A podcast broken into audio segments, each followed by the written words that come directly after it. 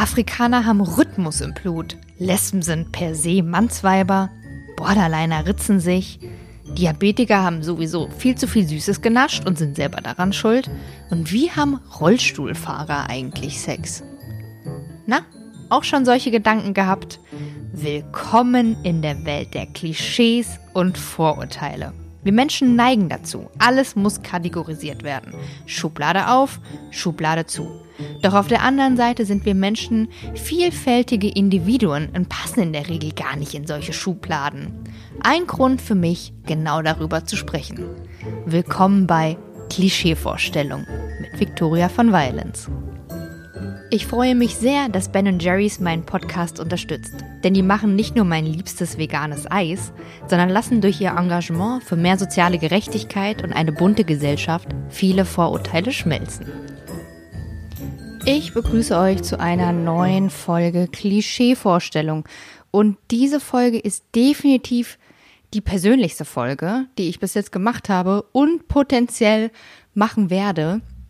Denn wir sprechen heute über das Thema Teenie-Mütter. Und naja, wie viele von euch wissen, bin ich nicht selber Mutter, aber ich habe eine ganz junge Mama. Meine Mama ist nämlich nur 16 Jahre älter als ich, liegt daran, dass sie mit 15 schwanger wurde und mich mit 16 Jahren bekommen hat. Und ähm, einige hatten mir auch wegen diesem Thema geschrieben und für mich war es glasklar, dass ich bei dem Thema mit meiner Mama sprechen muss. Und da kamen auf jeden Fall ein paar Sachen äh, ins Gespräch, über die wir vorher selber noch gar nicht gesprochen hatten. Es hat mich total überrascht, welchen Weg meine Mutter gehen musste. Und ich bin total froh, dass ich sie gefragt habe. Und ja, wie gesagt, die Zahl der jungen Mütter, der minderjährigen Mütter, geht immer weiter zurück. Im Jahr 2017 waren es 4100 Kinder, die von Minderjährigen geboren wurden. Aber trotzdem ist es ein Thema und diejenigen, die es betrifft, die werden immer wieder mit Vorurteilen konfrontiert. Und ich kenne das aus meiner eigenen Kindheit, aus meiner eigenen Jugend, dass sobald ich gesagt habe, dass meine Mutter so jung ist, es immer wieder Erstaunen gab, teilweise auch Entsetzen.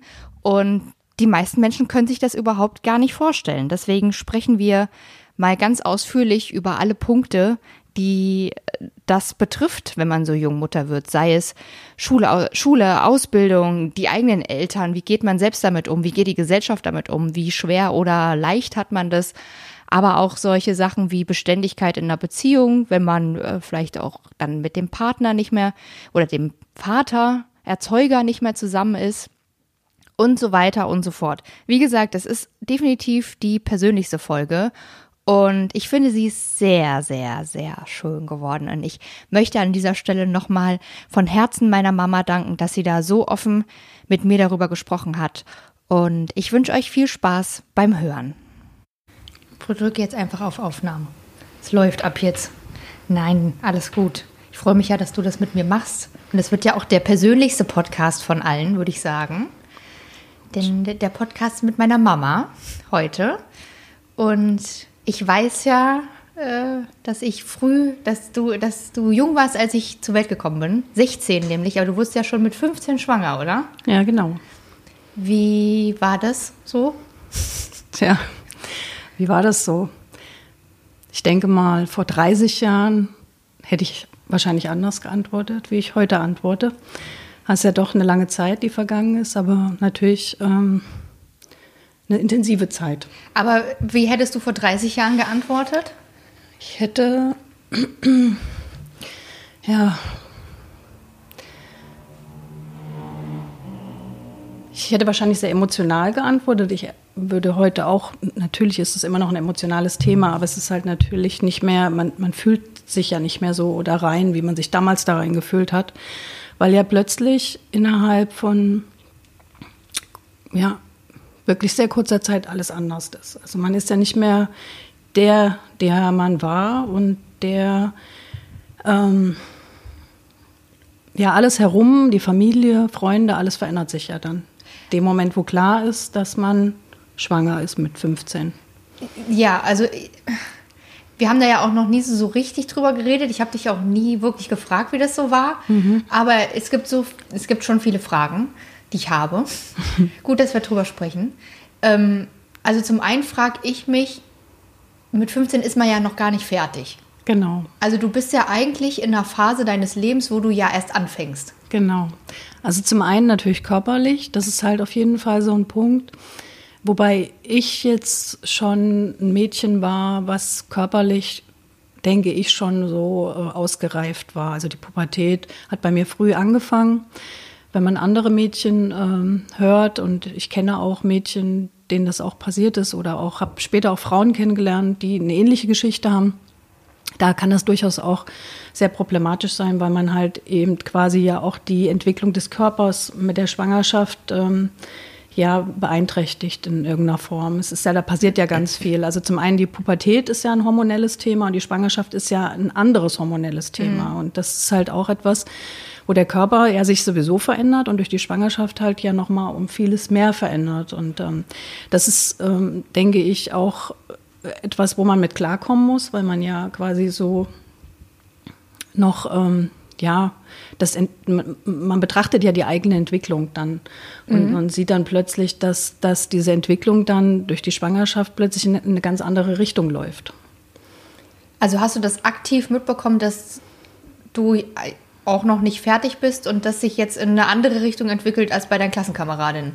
Ja klar, weil das ist ja dann quasi auch mit, der, mit dem Beginn der Schwangerschaft ist es ja so, dass dann relativ schnell auch die Brust anfängt zu, weg, zu mhm. wachsen mhm. und dann ähm, ja, Dehnungsstreifen und sowas kriegen vielleicht auch Mädchen in dem Alter, die ähm, ja, schnell wachsen kennt man ja auch so. Das hat ja nicht immer was mit, mit, mit Schwangerschaft mhm. zu tun, aber wenn man das dann halt eben aktiv sieht, wenn man schwanger ist, dass dann plötzlich am Bauch und an den Oberschenkeln sowas entsteht, dann kriegt man halt vielleicht schon auch ein bisschen Angst, weil man dann denkt, so Gott, ich bin ja noch so jung und ähm, plötzlich ähm, ist ja jede, also bei den meisten Frauen ist es ja so, jetzt unabhängig vom Alter, dass in der Schwangerschaft in Anführungsstrichen irgendwas am Körper danach nicht mehr so ist, wie es vorher war. Mhm, aber das, das habe ich mich auch schon gefragt, weil das war ja noch nicht fertig. Mhm. Und ich kenne dich ja auch. Du warst ja, also warst ja, hattest ja auch deine knackigen Jahre in den 20ern, wie alle anderen auch.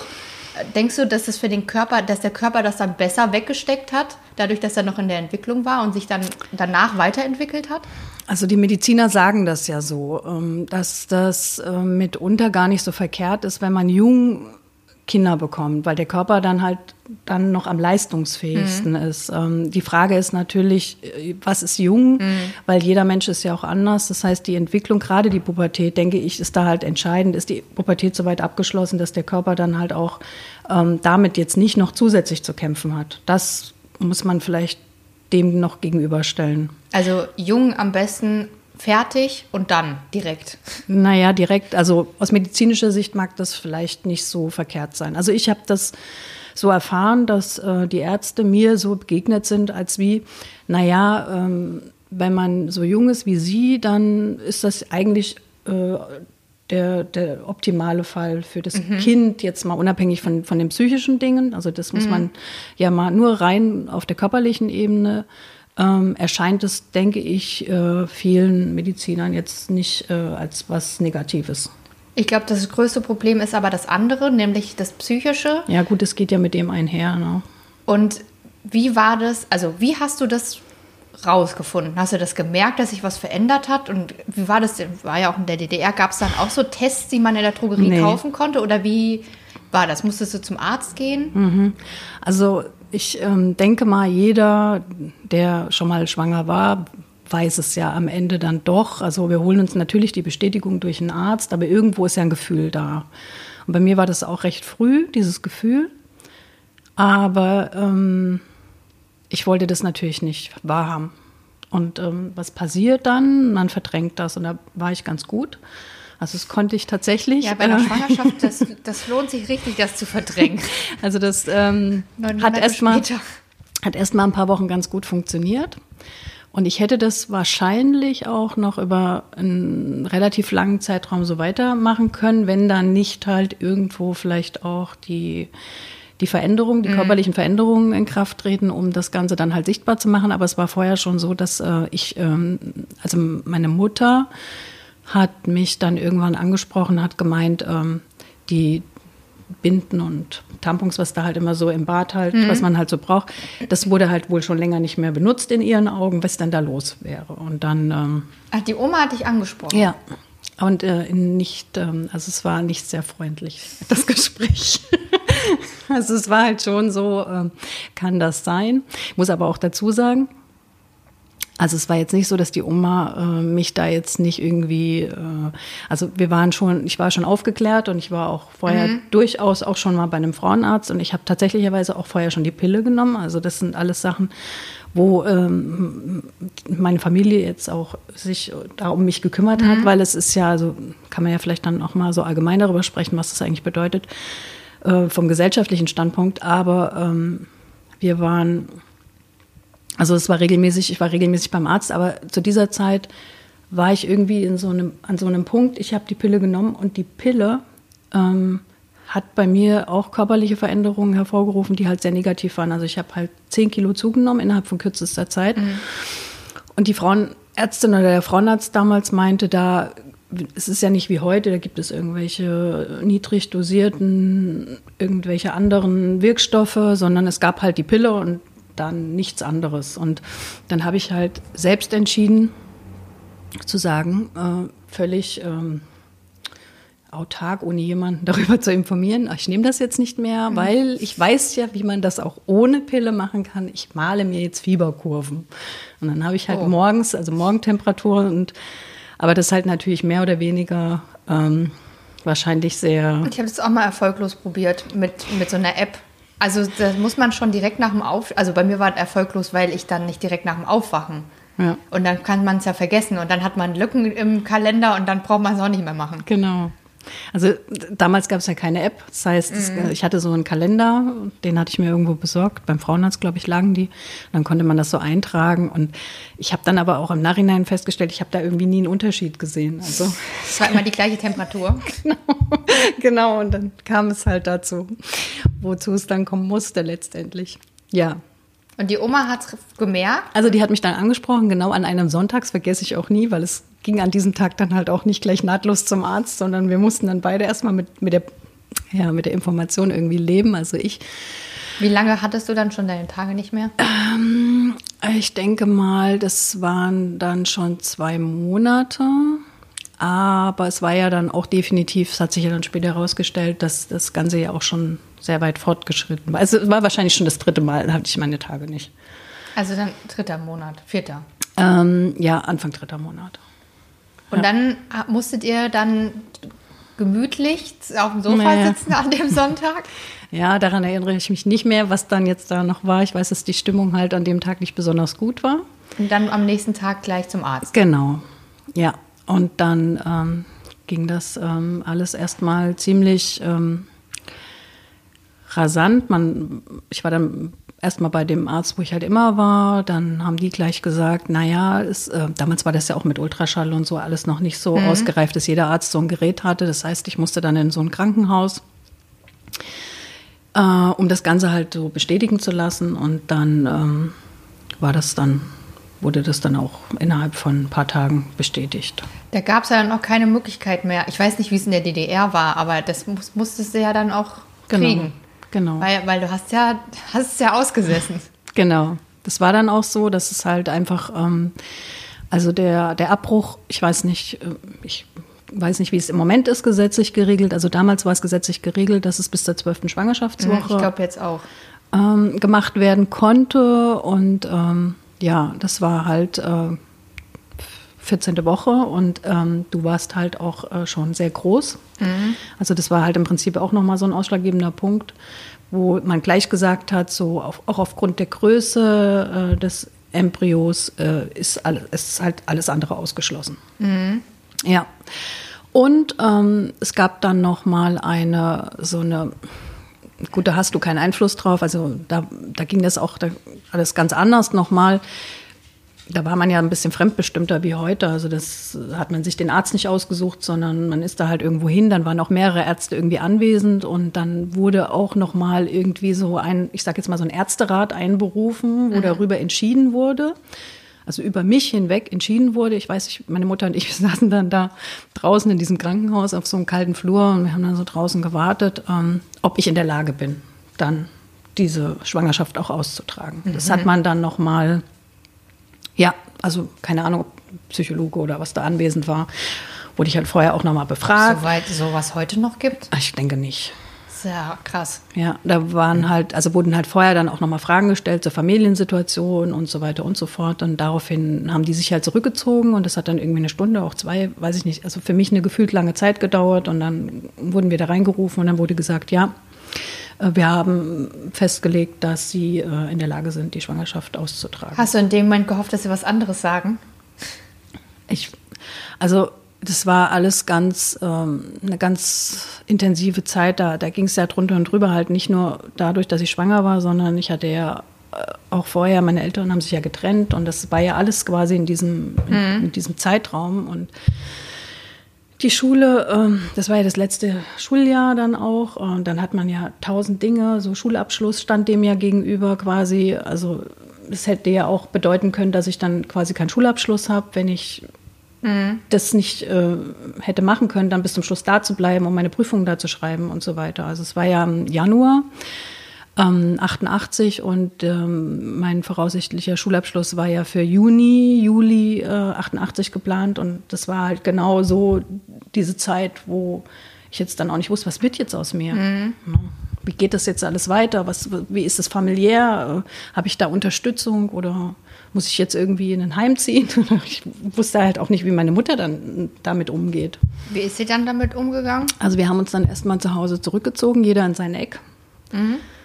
Und ähm, ja, dann hat jeder, glaube ich, darüber nachgedacht, wie man irgendwie damit klarkommen kann. Und ich war dann irgendwo so, ich meine, ich bin ja generell so ein Mensch, der sich Situationen relativ schnell flexibel anpasst, Gott sei Dank. Mhm. Und ich habe dann halt für mich so gedacht, es ist, wie es ist. Ich nehme es so, wie es kommt. Und ähm, irgendwann ging dann meine, die Tür von meinem Zimmer auf und dann kam meine Mutter rein und hat gesagt, wir machen das zusammen. Ja. Also kam sie auf dich zu. Genau. Und sie hat mir, und sie hat mir dann auch ähm, angeboten, dass sie ähm, dann zu Hause bleibt erstmal. Mhm. Das, die Möglichkeit war gegeben, also auch, dass man dann quasi als äh, Oma den Mutterurlaub. Genau, also nee, Mutterurlaub nicht. Also den, den Mutterschutz selber musste ich selber einhalten. Also das waren sechs Wochen davor und ich glaube zehn Wochen waren es, glaube ich, sogar damals noch danach. Aber dieses eigentliche Jahr, dieses, was man ja zu Hause bleiben konnte damals, das hat sie dann gemacht. Da ist sie dann zu Hause geblieben und ich bin dann, äh, hab da, also konnte ja auch die Schule fertig machen. Hab es ich habe es ja dann, es hat sich ja dann auch so rausgestellt, alles gut getaktet. Es war so, dass wir quasi ja dann für den 28., 26.8., um es genau zu nehmen, äh, den Geburtstermin hatten. Und dann war das im Prinzip so, dass die schriftlichen Prüfungen ja dann im Februar, März schon waren. Das war ja dann alles noch relativ äh, unproblematisch. Und die mündlichen Prüfungen war ich dann halt hochschwanger. Aber das hatte natürlich auch den Vorteil, dass alle Lehrer so ein bisschen Angst davor hatten, dass ich da vielleicht irgendwie, keine Ahnung, kollabiere oder im schlimmsten Fall gebäre.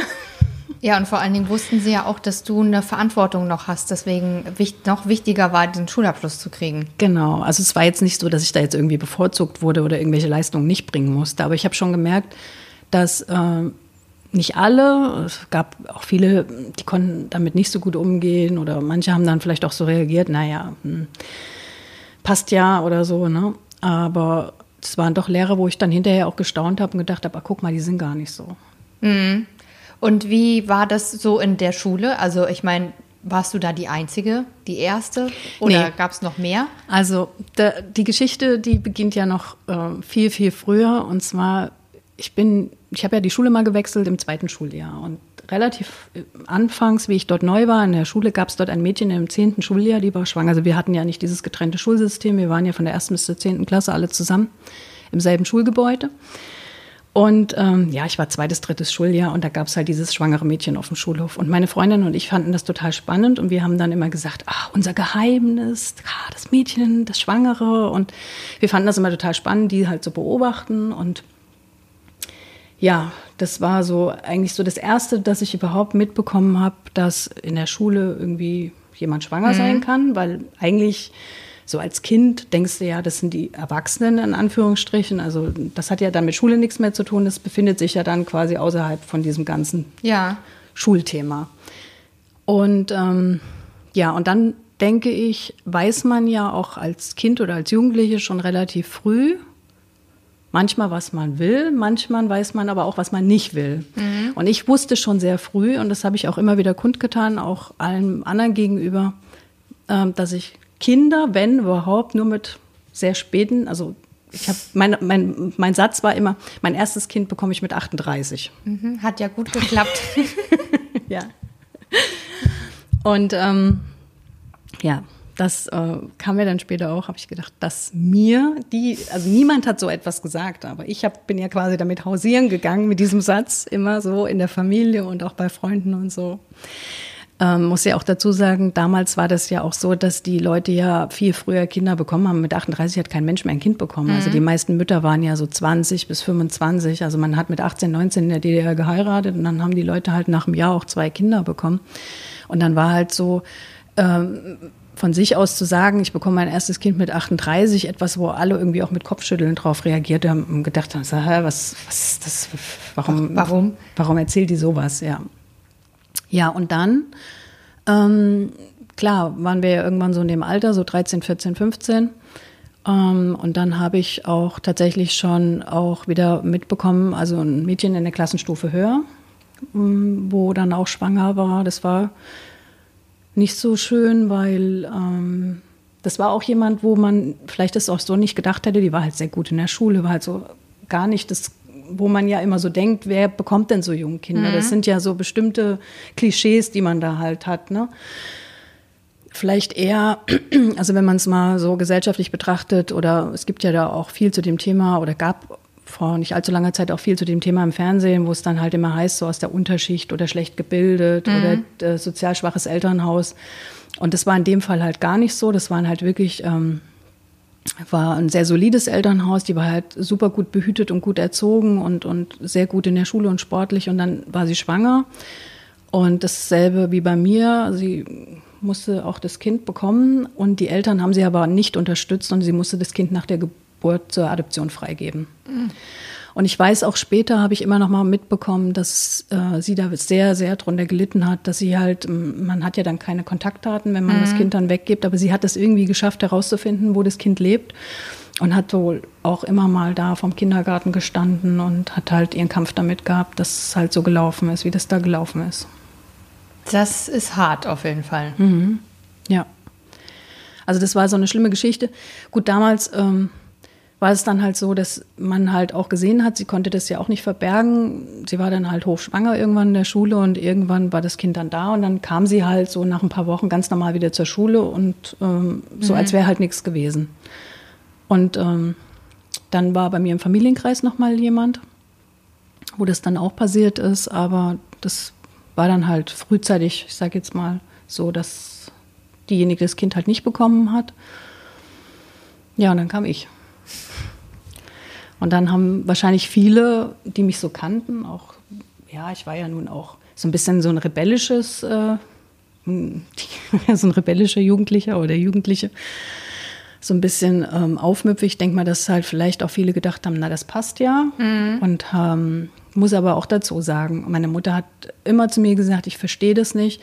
Wir haben doch immer aufgepasst und wir haben immer ähm, ja, ich war ja auch so behütet, ich musste ja auch um halb sieben abends zu Hause sein. Mhm. Ja, du warst ja auch schon bei der, mit der Oma dann beim Arzt und sowas, ne? Hast genau, ja gesagt. genau. Hat also sich ja auch. Genau. Und es ist trotzdem passiert. Genau, also da kann man nicht äh, pauschal sagen. Das ist halt das, was die Gesellschaft dann sagt, dass wenn du dann halt so früh Kinder bekommst, dann ist es ja so ein, das ist ja so ein Stigma. Mhm. Ne? Dann bist du irgendwo im sozialen Abseits. Da bist du halt vielleicht irgendwo jemand aus einem bildungsfernen Elternhaus oder irgendwo aus einer sozial äh, schwachen Ecke oder keine Ahnung. Heute ist es, denke ich mal, noch äh, viel extremer, also zumindest in der westlichen Welt. Wenn man sich mal so ein bisschen mit dem Thema beschäftigt, dann sieht man zwar, dass die Zahlen ja weiter zurückgehen, dass halt seit den 60er, 70er Jahren, also seitdem es die Antibabypille gibt, ja diese Zahlen in der westlichen Welt drastisch zurückgegangen sind. Aber dennoch gibt es das ja und dann sieht man halt auch in den westlichen Ländern, wo das halt passiert, ist es so, dass halt meistens das auch in den sozial schwächeren Schichten dann halt einfach passiert. Jetzt hast du aber ähm, danach, ah, du hast ja dann deinen Schulabschluss gemacht und eine Ausbildung angefangen. Genau. Waren die, waren deine Lehrer, dein Umfeld, deine Eltern, wer auch immer, waren die da überrascht? Ähm, Dass nee. du dich dann nicht quasi gesagt hast, so ich bin jetzt Mutter. Äh, nee, also das war ja schon so vorgegeben, mehr oder weniger gesellschaftlich, dass, dass meine Mutter hat ja gesagt, sie bleibt zu Hause und dass ich dann eine Ausbildung mache, das stand dann außer Frage.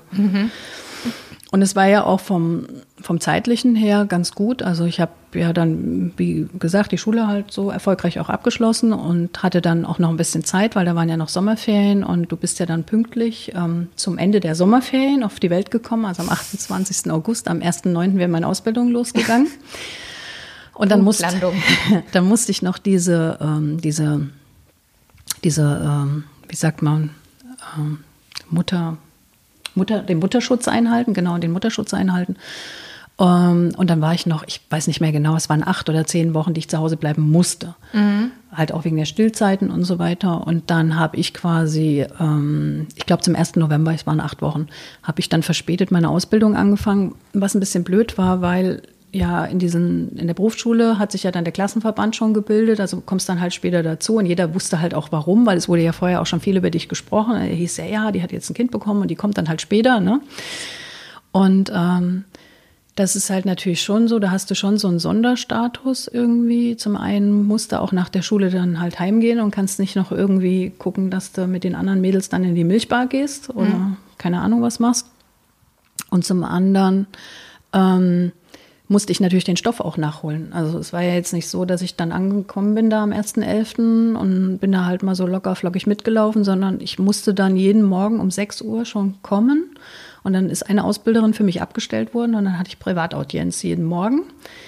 Und Um 6 Uhr morgens. ja, die, aber es hat sie von sich aus gemacht. Also das war auch so ein, wo sie gesagt hat, ihr ist das wichtig. Also die war so, die war einerseits, ähm, wie soll ich sagen, sehr streng so. Sie wollte, dass ich halt diesen Stoff aufarbeite. sozial. Aber so, dass ich dann so mitbekommen habe, dass ihr das halt irgendwie so eine Herzensangelegenheit war, dass ich das halt alles irgendwie drauf habe und dass ich halt den anderen in nichts nachstehe.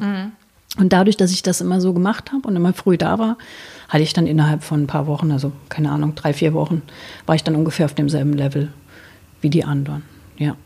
Wie, und wie war das dann, die Doppelbelastung? Also du musstest dann nach Hause gehen nach der Schule und dann habe ich dann gewartet. Ich meine, die Oma hat ja wahrscheinlich schon einiges dann Genau. abgepuffert. Genau, die Oma war ja zu Hause, also die hat dann schon soweit alles ähm, gemacht, aber sie wollte natürlich auch nicht, dass ich da jetzt gänzlich aus der Verantwortung äh, ent, entnommen werde, sondern sie wollte ja, dass ich auch da quasi zum einen, es war das für mich ja natürlich auch wichtig, dass der Bezug dann, dass wir den auch haben, weil wenn ich erst abends nach Hause komme. Und das war ja an den Tagen, wo ich gearbeitet habe, war es ja meistens auch so, dass ich ja, musste ja dann auch bis 18 Uhr oder 19 Uhr arbeiten und bis ich dann ähm, mit der Bahn noch nach Hause gefahren bin und so. Da waren dann manchmal schon so Tage dabei, wo ich dich eigentlich kaum gesehen habe. An den Tagen, wo ich Schule hatte, war es dann halt so, dass sie dann halt nachmittags auch gesagt hat, das sind die Tage, wo du dann ähm, mit deinem Kind rausgehst.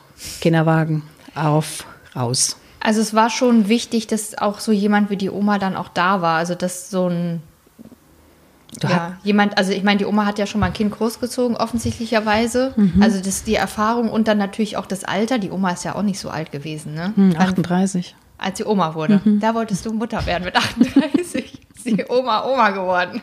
Tja. Und aber sie hatte ja schon die Erfahrung auch Genau. natürlich und wusste ja auch und du ja noch nicht so. Genau. Also du hast ja keine Ahnung von irgendwas. hat man ja wahrscheinlich eh nicht, wenn man ein Kind kriegt, aber wenn man so jung ist, wahrscheinlich noch weniger. Genau. Und du hast ja auch kein, du hast ja keine eigenen Ressourcen. Du hast ja nichts. Du hast ja nichts eigenes. Du hast keine eigenen Räumlichkeiten. Du hast kein eigenes Geld. Du hast äh, ja nichts irgendwo, wo du drauf äh, zurückgreifen kannst und deinem Kind irgendwas bieten kannst, sondern du bist ja quasi komplett abhängig von deinem Umfeld. In dem Fall vom familiären Umfeld. Und wenn das äh, funktioniert, ist das natürlich das Allerbeste, was sein kann. Vielen geht es ja da ein bisschen anders. Die müssen dann vielleicht in irgendwelche Frauenhäuser und äh, sind dann halt von anderen Dingen.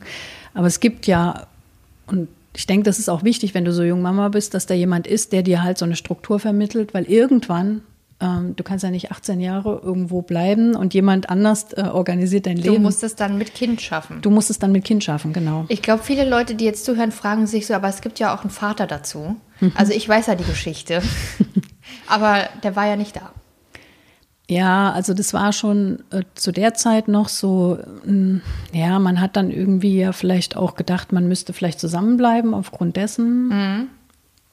Ähm, das haben wir dann mehr oder weniger erfolglos versucht. Und, ähm, Wie das halt auch so ist, wenn man so jung ist. Genau. Ja, und dann irgendwann war auch der Punkt, ich meine, ich bin ja dann nachher mit 18 mit dir zusammen auch weggezogen dann aus der Ecke und ähm, waren ja dann viele Kilometer auch entfernt und dann hat es äh, ja, also mit so einer Art wie so einem Besuchs, äh, einem Besuchsrhythmus oder irgendeine Forderung, dich zu sehen oder so, das war dann halt auch relativ schwierig. Gut, das gab es ja wahrscheinlich aber vorher auch nicht so, wie ich das mitbekommen habe. Ja, doch am Anfang schon noch, weil da, wie gesagt, ja einfach erstmal noch so eine, eine Bindung da war. Mhm. Äh, mehr oder weniger. Aber das hat sich dann nachher so auch durch die ganze Ausbildung und ich hatte ja dann plötzlich auch ganz andere Leute. Vorher war es in der Schule, da hast du halt deine Leute von der Schule und hast halt irgendwie so deinen Freundeskreis und dann waren plötzlich auch andere Leute in meinem Leben und dadurch hat sich das dann irgendwie auch so ein bisschen auseinander dividiert. Aber du warst ja dann quasi alleinerziehend. Nee, erstmal nicht, bis zu meinem 18. Lebensjahr, weil meine Mutter ja der Vormund, das war auch so geregelt mhm. worden, dass äh, sie eingetragen war und ich quasi erstmal gar nichts war. Also ich war nicht gesetzlich in Mutter, Durf, oder? Ja, äh, also wie, wie steht das? das steht auf der Geburtsurkunde, ja. ja. ist es so, genau. Aber du darfst ja eigentlich nicht wirklich was entscheiden. Wenn es wirklich um die Belange des Kindes geht, dann ist der Vormund derjenige, der halt entscheidet. Wobei, es gab ja jetzt nichts in den zwei Jahren, wo wir irgendwas entscheiden mussten, Gott mhm. sei Dank. Ne? Ähm, Gut, in eurem Fall hättet ihr es dann zusammen entschieden, aber natürlich mhm. blöd, wenn man dann vielleicht jemand nicht, hat. Ja, nicht mhm. so ein gutes Verhältnis hat oder so. Genau. Sich da abspricht. Aber dann bist du ja mit 18 schon mit mir zusammen 500 Kilometer weit weggezogen in Westen. Mein eigenes Leben. In dein eigenes Leben. Und da fing das ja wahrscheinlich dann erst an, weil vorher war ja die Oma da und du hattest noch Ausbildung und dann nach Hause und klar, aber dann so ein Baby wird ja auch größer mhm. und dann fängt es an zu laufen und man muss sich darum kümmern, dass das äh, ja das, was lernt und so weiter. Mhm. Dann fing das ja dann wahrscheinlich erst an. Warum, also Warum hast du dich überhaupt dazu entschieden, so weit wegzuziehen von der ganzen Hilfe? Ja, gut, zum einen war es so, dass das war ja gerade dann 89, wo halt eben quasi die, der Mauerfall war und dann war ja plötzlich auch alles anders. Also es war ja auch eine Zeit, wo komplett der Umbruch war. Und ähm, was in der DDR halt ein Riesenthema war, waren Wohnungen, also Wohnungsknappheit. Und man konnte jetzt nicht einfach sagen, okay, ich werde jetzt 18, ich ziehe jetzt hier mal meine eigene Wohnung bei euch um die Ecke und dann besuche ich euch jeden Sonntag zum Kaffee und ihr könnt mhm. dann immer gucken, was mit der Wiki ist und so. Einfach war das nicht. Das heißt, es gab erstmal grundsätzlich keine Wohnung oder keine Möglichkeit, halt irgendwo in der Nähe nur mal ansatzweise irgendwie eine Aussicht zu haben, eine Wohnung zu bekommen. Hm, der Freund von meiner Mutter hatte aber so ähm, Wohnungs, ähm, also er hatte er sollte sich eine Wohnung suchen, weil er es hat sich auch ähm, räumlich verändert und da gab es irgendwie so eine Art Wohnungsberechtigungsschein oder so, ich weiß nicht mehr genau, wie das hieß. Und er hat mir damals angeboten, dass ich äh, das haben kann und er dann im Zuge dessen zu uns ziehen würde. Also mhm. Also quasi ich ziehe aus und, und, er zieht ein. Mhm. So. Und dann haben wir uns Wohnungen angeschaut und das war so Katastrophe. Also dann waren es irgendwie drei Zimmer äh, zwei Zimmer davon, da war das halbe Dach eingestürzt. Die lagen dann da im, in den Räumen und ich hätte noch ein Zimmer Küche, Bad benutzen können. Und ähm, so war halt, oder irgendwo im fünften Hinterhof. Also kennt man ja so von Berlin, ne? Erster, zweiter, mhm. dritter Hinterhof, also wirklich der letzte Hinterhof ganz dunkle Wohnung, da hat kein Mensch mehr gewohnt. Das waren halt dann so Abrisshäuser, wo es dann mhm. halt irgendwie noch eine Wohnung gab. Und das war für mich nicht, also es wäre für mich jetzt auch nicht irgendwie das gewesen, was ich mir hätte vorstellen können, noch dazu alleine dann irgendwie mit einem Kind dann in so eine Wohnung zu ziehen. Also das ging nicht. Ja, und wie das dann halt immer so ist, zu dem Zeitpunkt habe ich ja dann auch jemanden kennengelernt und dann ähm, war klar, okay, ich ziehe dann dahin. Das waren dann halt 500 Kilometer weiter weg. Und wie hast du das dann geschafft dort? Also, du hm. hast ja erstmal nicht gearbeitet, oder? Also hm. ich weiß es nicht, da war ich noch zu klein. Hm. Ich habe erstmal, also ich habe die Ausbildung fertig gemacht. Das war halt der Stichtag dann, Ende Ausbildung, Ausbildungs. Ähm, und ähm, ich habe mich aber schon vorher seelisch, moralisch davon verabschiedet, erstmal irgendwie da weiterzuarbeiten, weil auch durch diesen ganzen Umbruch war klar, dass es auch in der Firma halt äh, so mhm. neue Strukturen geben wird und eventuell auch Arbeitsplätze in Frage gestellt werden. Du hast in der Drogerie gelernt, ne? Genau. Und dann haben habe ich halt schon, ja, ach genau, und dann bin ich ja im Mai schon 18 geworden und dann hatte ich ja quasi auch das Sorgerecht schon für dich und das war noch die letzten Wochen meiner Ausbildung. Und dann kamen halt schon mal so Anrufe bei mir auf der Arbeit, so von wegen, ja, Sie müssen mal kommen, Sie müssen mal Ihr Kind abholen, Ihr Kind hat sich übergeben oder Ihr Kind hat Grippe oder sonst irgendwas. Und dann waren halt natürlich auch die Chefs nicht immer so sehr äh, erfreut von solchen Anrufen, wenn es dann um 14 Uhr hieß, ja sorry, ich muss jetzt, ich muss jetzt weg. Man muss ja auch dazu sagen, in der DDR gab es ja diese Kinderkrippen, ne? Genau. Also heute ruft ja keiner an wegen einem einjährigen Kind, die sind ja meistens zu Hause, oder? Genau, genau. Ja, und dann bin ich halt heim und dann war ich halt auch mal eine Woche zu Hause mit dir, weil äh, irgendwas war. Und das waren halt schon alles so Punkte, wo man gemerkt hat, man hatte dann irgendwie auch einen schlechteren Stand plötzlich da, weil man ja nicht mehr so flexibel war. Mhm. Oder also es war dann auch schwierig, einfach in der, in der Praxis arbeiten zu gehen. Genau. Ja, und dann habe ich aber auch für mich irgendwo beschlossen, wenn ich hier in diese Richtung ziehe, dass ich dann auch erstmal die Zeit nutze, um zu Hause zu bleiben, um auch erstmal vielleicht ein bisschen das nachhole, was ich die zwei Jahre nicht machen konnte, wo ich halt mhm. eben viel vielleicht auch nicht da war. Und ähm, dann war klar, dass auch der Kindergartenplatz erstmal nicht, also dort gab es ja keine Betreuung, so dass ich hätte jetzt sagen können, okay, wir ziehen da hin und dann gibt es dann vielleicht gleich eine Anschlussbetreuung, sondern es war klar, es gibt erstmal keine Betreuung und ich ähm, bleibe bei dir und wir gucken mal, wie wir das machen. Und das ging aber relativ gut. Also ich habe mich da schnell reingefunden in diese Rolle. Klar muss man natürlich viel lernen. Am Anfang Wir waren ja dann auch zu dritt, das muss man ja auch dazu sagen. Also da hat ja auch jemand Geld verdient. Genau. Und ich habe mich dann ähm, ja so in alles so mehr oder weniger rein reingearbeitet. Gab halt viel Fischstäbchen am Anfang. Oft. Fischstäbchen.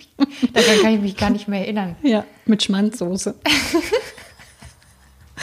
das war das, was ich konnte. Oh Gott. Gut, dass ich das nicht mehr weiß. Aber du bist ja dann irgendwann arbeiten gegangen, ne? Du hast ja erstmal geputzt irgendwo, oder? Nebenbei. Also ich habe dann ähm, erstmal angefangen und habe so rumgehört, was man denn machen kann. Gut, was ich noch sagen muss, ist, ich hatte ja auch großes Glück. Man ist ja quasi, wenn man in der Situation ist mit 16, dann ist ja der Freundeskreis ja erstmal nicht Eltern oder Mütter. Mhm. Das heißt, so diese klassische Veranstaltung auf dem Kinderspielplatz, sich mit irgendwelchen Gleichgesinnten zu treffen, fällt ja schon mal aus, weil die da hocken, die sind ja immer alle erst mal zehn Jahre älter wie du. Und dann hast du vielleicht auch nicht unbedingt so mit denen die Gesprächsbasis. Also für mich war das immer schon so ein Graus, wenn ich irgendwo hin musste, Kindergarten oder so, aber egal. Aber wie ich dann hierher gekommen bin, hatte ich gleichen Kontakt zu einem Mädchen, die zwar älter war, ich glaube, wir sind sechs oder acht Jahre, ich weiß es gar nicht mhm. genau, auseinander. Wir sind ja heute immer noch die besten Freundinnen und sie hatte ja eine Tochter in deinem Alter und das war für mich dann so. Ein Jahr jünger. Ja, in deinem Alter. und ähm, das war für mich dann so der, der soziale Kontakt halt auch zu jemandem, wo ich mich austauschen konnte, der auch ein Kind hatte, der mir auch Tipps gegeben hat, wo ich auch mal was lernen konnte mhm. und so, ohne dass das so auf eine Belehrung hinauslief, wie das ja oftmals dann ja ungewollt manchmal vielleicht von den Erwachsenen. Ja. Weil ja mit 18 war ich ja dann auch erwachsen. Ja gut, aber nicht so nicht so Mutti-mäßig halt. Genau. Ne? Aber dann hast du angefangen trotzdem zu arbeiten. Ja. Und auch dann wieder Geld zu verdienen. Also dieses typische Klischee, äh, dann Hartz IV oder Sozialhilfe nee. und so, das gab es eigentlich nie. Das einzige Geld vom Amt war ja dann halt das Kinder, äh, nee, doch Kindergeld. Kindergeld, genau. Äh, Unterhalt der ja nicht kam. Naja, doch, der kam dann schon, aber das musste man dann halt anders regeln. Es gibt ja dann ähm, die Möglichkeit, dass wenn der Vater für das Kind nichts bezahlt, kann man das ja über das Jugendamt dann auch regeln, eine sogenannte Amtspflegschaft machen lassen. Es geht halt nur für einen bestimmten Zeitraum. Dann irgendwann muss er zahlen oder es mhm. muss halt irgendwie eine andere Lösung geben. Das war dann halt erstmal der erste, die erste Möglichkeit, um halt ein bisschen Geld zu haben. Und dann hat ähm, mein Vater in weiser Voraussicht irgendwann mal, wie ich Kind, also wie ich Kleinkind war, so eine Versicherung für mich abgeschlossen. Irgendein Sparvertrag, ich weiß nicht mehr genau. Und da konnte ich mir an meinem 18. Geburtstag ein bisschen Geld abholen. Und da hatte ich auch erst mal so ein Auskommen, dass ich erst mal mehrere Monate mich nicht so wirklich kümmern musste, sondern halt so ein kleines Polster hatte, wo ich dann sagen konnte, da kann ich mal ein paar Kinderklamotten kaufen und mhm. so das Notwendigste halt.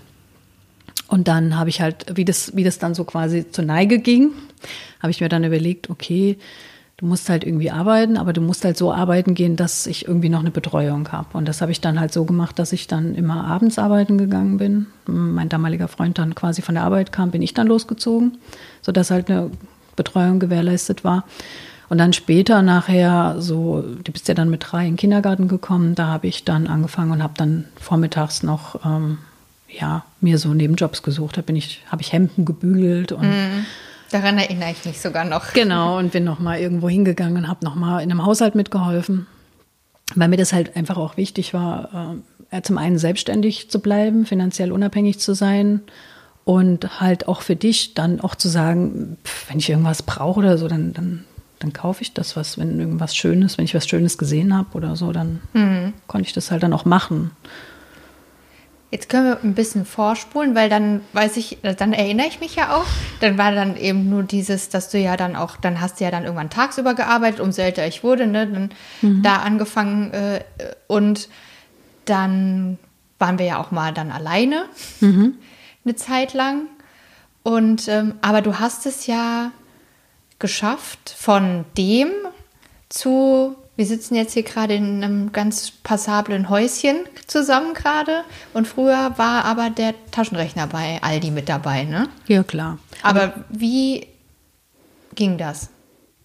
Ja, zum einen, glaube ich, habe ich einen ganz großen Vorteil, dass ich ja nun aus einer Gesellschaft komme oder in einer Gesellschaft groß geworden bin, wo es ganz normal war, dass Frauen arbeiten gegangen sind, auch wenn sie Kinder hatten, mhm. auch wenn sie mehr als ein Kind hatten. Dass, sie, dass Frauen einfach ähm, ja, ihren Beitrag egal ob der Mann arbeiten gegangen ist oder nicht, ihren Beitrag halt einfach dazu geleistet haben, dass eine Familie funktioniert. Und das war für mich immer eine Selbstverständlichkeit, ähm, mich nicht zu Hause hinzusetzen und zu sagen, ich bin jetzt Mutter und dann kümmere ich mich jetzt erstmal nur um Familie und Haushalt und Kind und Kegel, sondern ich äh, muss halt irgendwie gucken, dass da was reinkommt.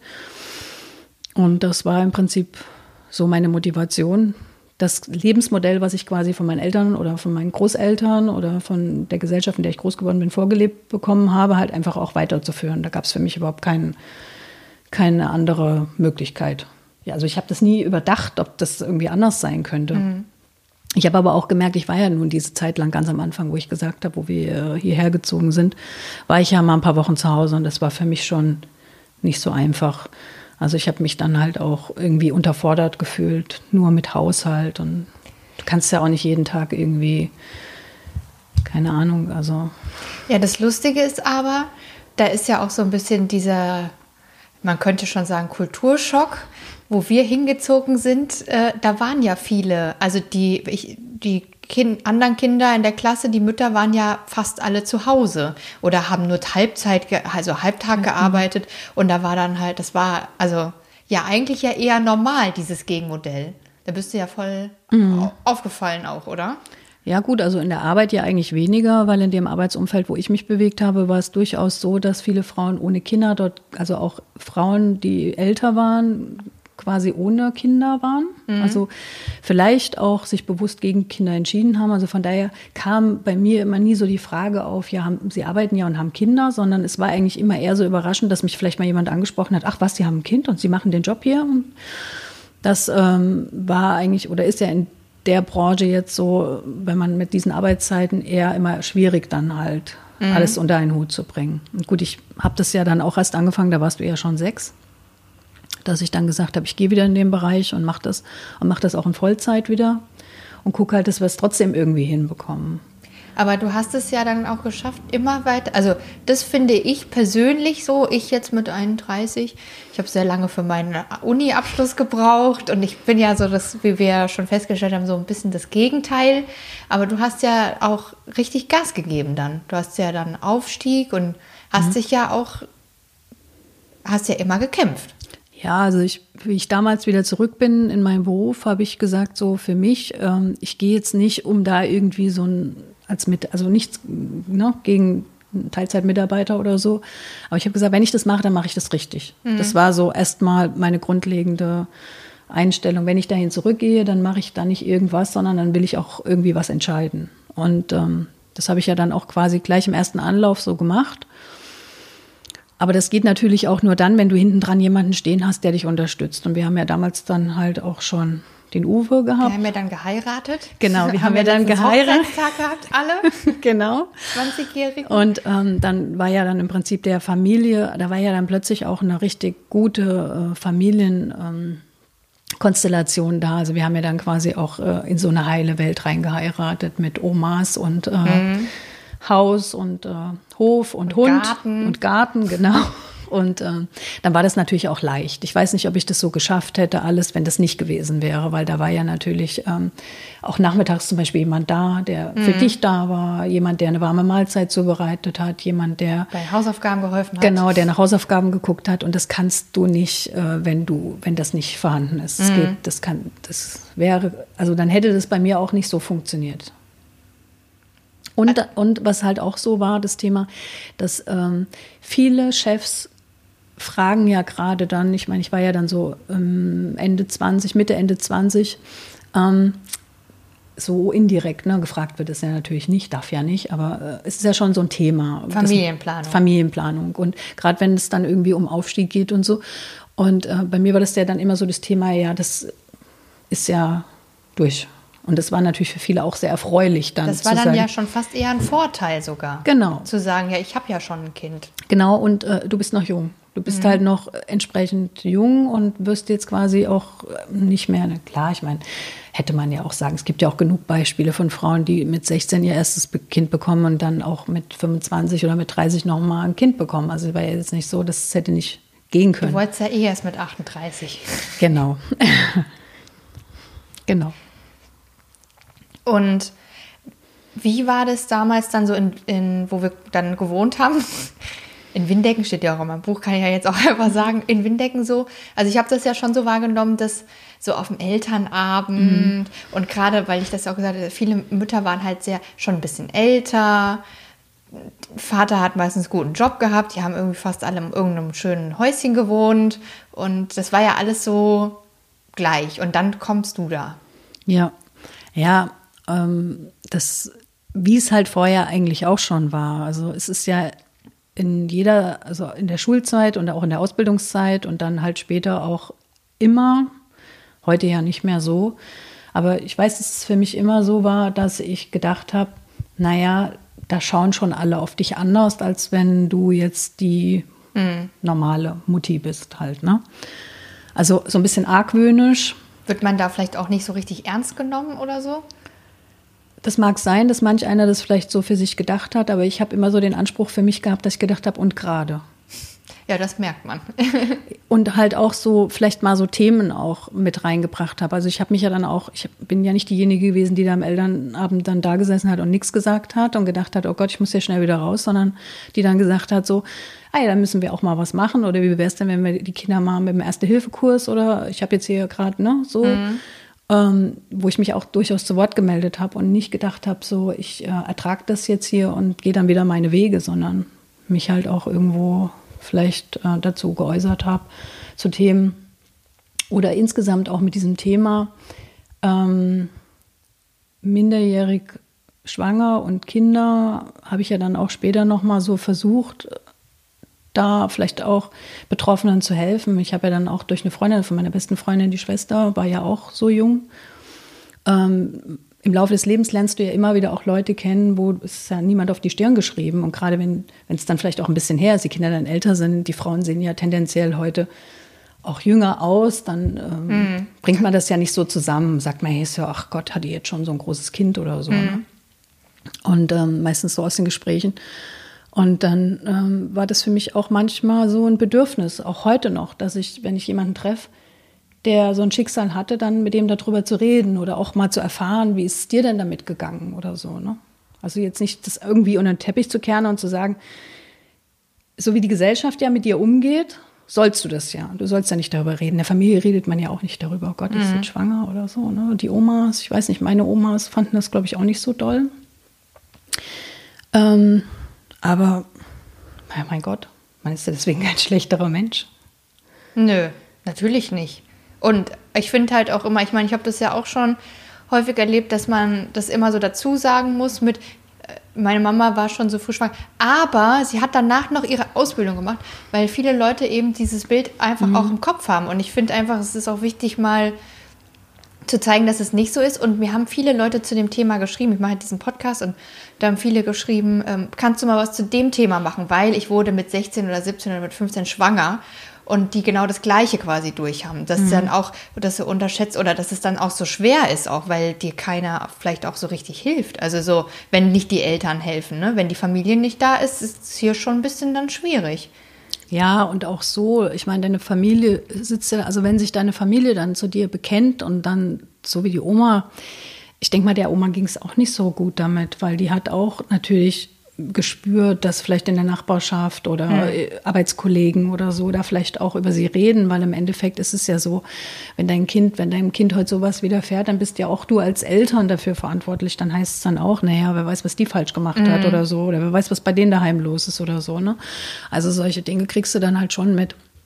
Und das zieht sich natürlich auch durch, gerade in so einer Phase deines Lebens, wo du halt dann, wie du vorhin ja auch schon gesagt hast, du bist ja noch nicht fertig und dann kriegst du ja sowas dann halt auch mit. Und für viele bedeutet es auch, dass die sich dann halt auch aus allem zurückziehen, weil sie sich halt auch 10 oder 15 oder 20 Jahre dafür noch schämen, mhm. dass es so war. Also ist auch ein bisschen der Umgang der Gesellschaft damit vielleicht auch daran schuld, dass das so schwierig ist für so junge Mütter. Ja, auf jeden Fall, weil es ist ja ein Stigma. Das ist ja etwas, was man immer, was ich vorhin schon gesagt habe, das bringt man ja immer mit was in, in Verbindung, was halt irgendwo in einen, in einen Bereich reinfällt, wo es halt nicht gut gelaufen ist. Ne? Mhm. Und Eigentlich frage ich das immer zum Schluss, aber es passt gerade so schön. Was würdest du dir denn wünschen, so für die Zukunft, wie das gesellschaftlich läuft, mit, wenn jetzt junge Mädchen schwanger werden? Sollte es da bessere Hilfsangebote geben oder der Staat irgendwie zum Beispiel Kindergartenplätze, dass man früher wie in der DDR ne, schon mit eins in die Krippe gehen kann oder so, müsste es mehr Angebote geben. Ja, ob das so optimal ist, sei mal dahingestellt, dass man ein einjähriges Kind in so eine Ganztagsbetreuung gibt, ähm, weiß ich nicht. Ist jetzt vielleicht nicht unbedingt so der Weisheit letzter Schluss. Ähm, klar, die Gesellschaft als solches muss natürlich da einfach, und ich denke, da sind wir heute auch schon ein bisschen weiter. Also heute sind auch die Omas und Opas, äh, die heute unterwegs sind, andere, wie es halt damals war. Mhm. Also es sind auch andere Generationen, die vielleicht auch da ein bisschen mehr, und die wissen auch, dass die mit 14 schon Spaß hatten. Also die, meine Oma hatte mit 14 noch keine äh, Freunde oder irgendwelche körperlichen Auseinandersetzungen mit Männern, weil die hat äh, irgendwo mit 18 vielleicht geheiratet und hatte vielleicht dann auch das erste Mal irgendwelche körperliche mhm. ne, Berührungen. Und ähm, da muss man halt auch sehen, dass es halt so eine andere Zeit war. Aber nichtsdestotrotz ist es heute, denke ich, immer noch so ein Thema, dass wenn hier, ich meine, wir wohnen ja hier auch ländlich, wenn hier sowas passiert, dann werden die Nachbarn auch die Köpfe zusammenstecken und werden sagen, ach guck mal die. Und wenn dann vielleicht das Elternhaus jetzt vielleicht auch eher noch so ein Elternhaus ist, wo vielleicht der Papa irgendwie, keine Ahnung, gerade seinen Job verloren hat und ähm, hm. da hat man den großen Stempel. Genau, dann hat man sofort den Stempel weg. Und, und das Kind ja auch. Genau und das Kind ja auch. Und klar, Lehrer müssen für sowas auf jeden Fall vorbereitet sein. Das ist auf jeden Fall ein Thema. Ich meine, Aufklärungsunterricht ist nicht, ist ja nicht das, was letztendlich dazu führt, dass äh, sowas heute nicht mehr passiert. Dennoch ist die Zahl, ja, ich glaube, in Deutschland mittlerweile so gering, dass es jetzt nicht mehr so ein großes Thema ist. In anderen europäischen Ländern sieht es ja da schon anders aus, in Großbritannien, in England, ja. ja, genau. Oder auch in Amerika weiß man ja, dass das halt vielleicht dann doch nochmal anderes, mhm. was anderes ist. Ja. Ja, klar, äh, Toleranz halt und vor allen Dingen auch genauer hinzuschauen, einfach auch mal zu gucken, Mensch, das ist ja, das ist ja ein Mensch. Und äh, mhm. jetzt überleg doch mal, wenn du in der Situation wärst, wie würde es dir denn da gehen? Mhm. Was würde dir denn helfen? Ja, ne? Unterstützung auf jeden Fall. Da gibt es ja dieses schöne Sprichwort, man muss immer mal in den Schuhen des anderen gelaufen sein, damit man überhaupt weiß, was der andere fühlt. Und ich denke, in der Situation noch am allerersten. Da muss jeder mal versuchen zu überlegen, Mensch, wie hätte ich das denn eigentlich? Mhm. Hätte ich das mhm. überhaupt hinbekommen? Hätte ich das gepackt? Ja, ja. Viele, die da den Kopf aufmachen, bestimmt nicht, denn das ist auf jeden Fall ein harter Job. Und jetzt ist meine letzte Frage eine andere. Ähm, wie ist das denn? Jetzt bist du 47 mhm. geworden. Geworden vor ein paar Tagen. Und ich werde ja 31 dieses Jahr. Ist, also ich finde es selber schon ein bisschen lustig. Also ich hätte ja jetzt ein 14-jähriges Kind. Mhm. Aber wie ist es für dich jetzt so, wenn wir jetzt hier so zusammen, weil ich bin ja jetzt auch schon erwachsen. Also weißt du, was ich meine? Mhm. Ist, es, ist es nicht jetzt aus, aus heutiger Sicht nicht sogar was richtig Cooles?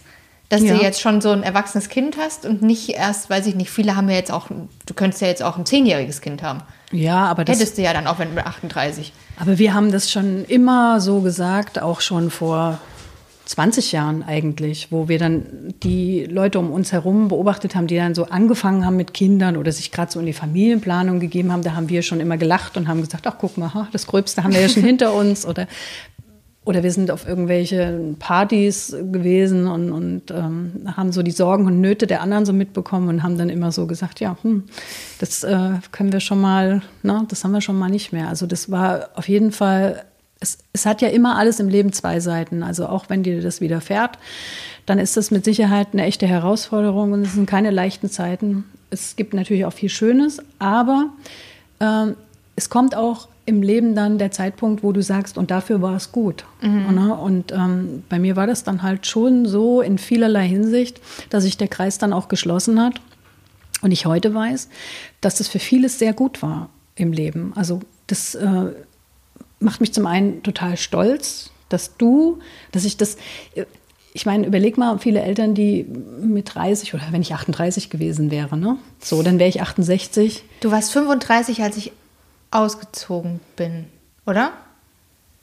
Nee, jünger. Ich bin mit 18 ausgezogen.